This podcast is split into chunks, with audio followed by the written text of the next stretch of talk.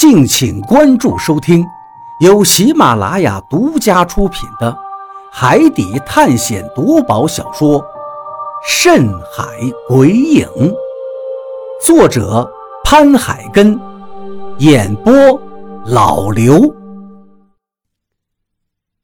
第七十章，重谷。我说出去晒晒太阳，张广川的脸上。露出了一丝神秘的笑容。小鱼，如果真的到了那一步，我不怕死，但是我希望你能让我有尊严的死掉。他的这一句话让我凝固住了自己的身体。有尊严的死掉，怎么死？如果真的到了那一步，我就是渴死、饿死。也绝对不会吃人的尸体的，张哥，你想多了。我沉默了一会儿，终于还是说出了这一句话。这一句话很苍白，设身处地的想一下，如果真的到了那一步，船上的人会不会吃掉我？会不会在我没有死的时候就开始计划？站在船舱的门口，虽然太阳照在我身上，可是我却一点感觉不到温暖，反而感觉这船上无比的冰冷。小鱼，我没有想多，我不得不想那一步。我跟东子说的话跟你差不多。东子这个人的脾气，别看平日里柔柔弱弱的，但是为了一口水就能要别人的命，你想一下。真的到了那一步，我怕，所以我跟东子说，如果真的要吃我，就让我有尊严的死掉，让我死的痛快一点。你别说了，我惊慌失措的丢下这句话，就飞快的向甲板上冲了过去。我双手紧紧的抓住船舷，大口大口的呼吸着，我感觉自己的肺部。好像是塞进去了几斤棉花一样，闷得要命。小鱼，你怎么了？不舒服吗？老毛的声音在我耳边响起。我回头看了一眼他，他手上正提着一条巴掌大小的鱼，现在正要把鱼嘴上的鱼钩去掉。我心中一沉，这条鱼我太熟悉了。这就是张广川故事里面讲的那种鱼呀，臭肚鱼。这鱼还在挣扎着。这种鱼属于浅海鱼，出水不会像一些深海鱼一样立刻死去。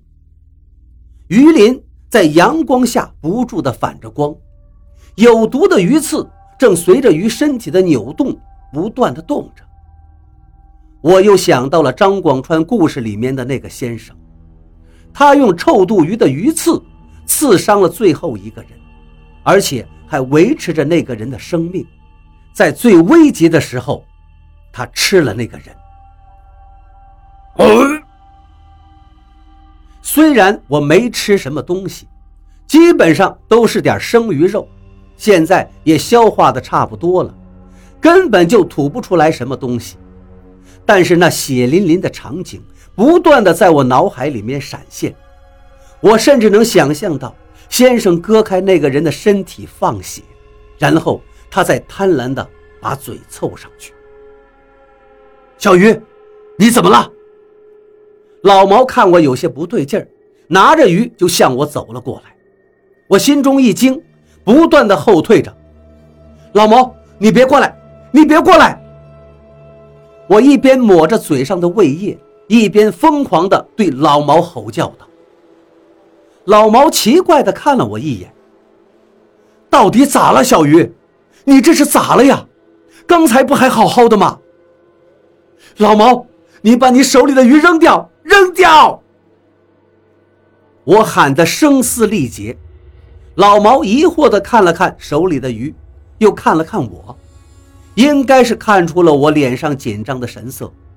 他立刻就把手里的鱼扔进了海里。不就是一条鱼吗？你怎么被这条鱼给吓住了？看见老毛把手里的鱼扔进了海里，我这才松了一口气。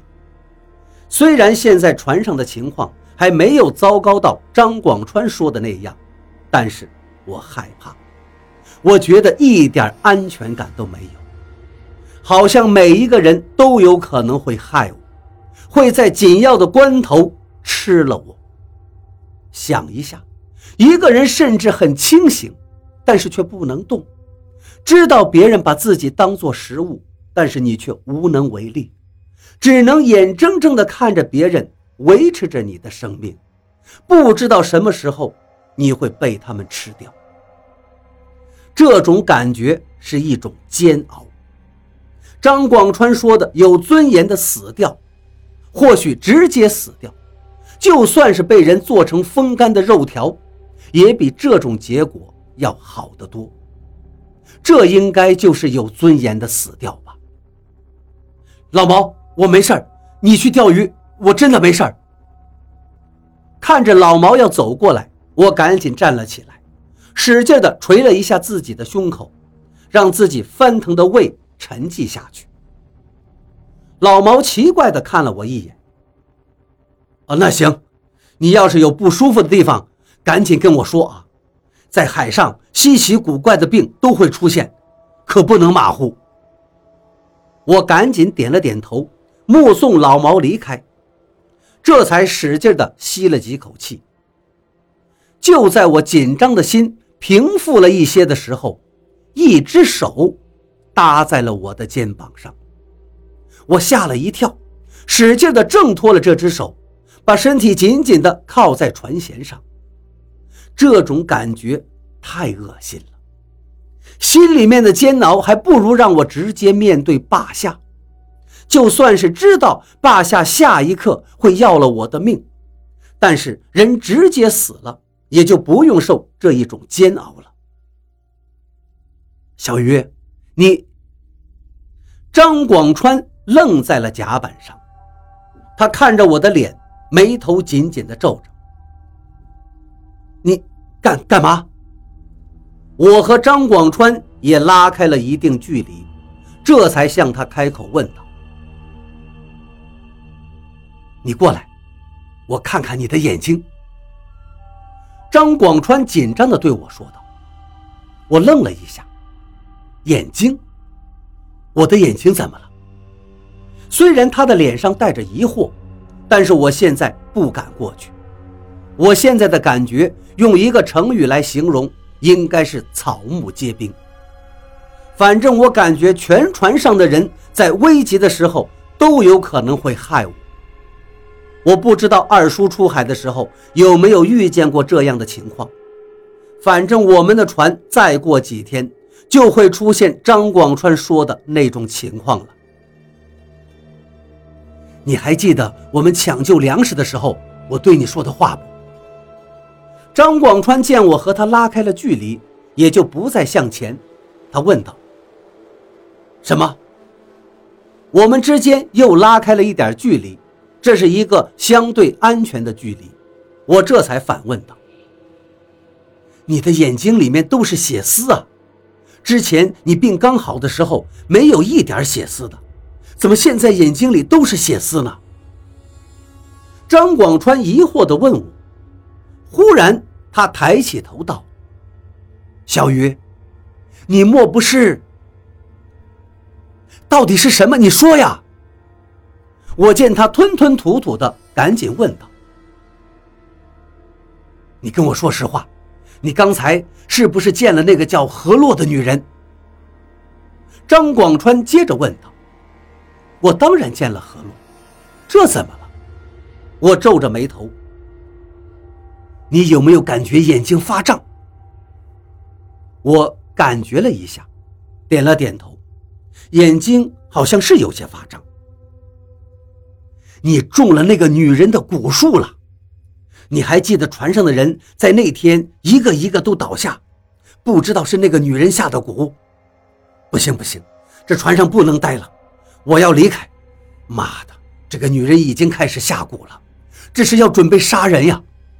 我不想不明不白的死掉，我可是听说贵州一带的蛊婆会吃人肉的。”张广川慌乱地说道。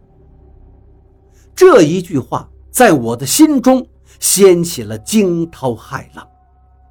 难道何洛也会像那位先生一样，把我们当做食物吗？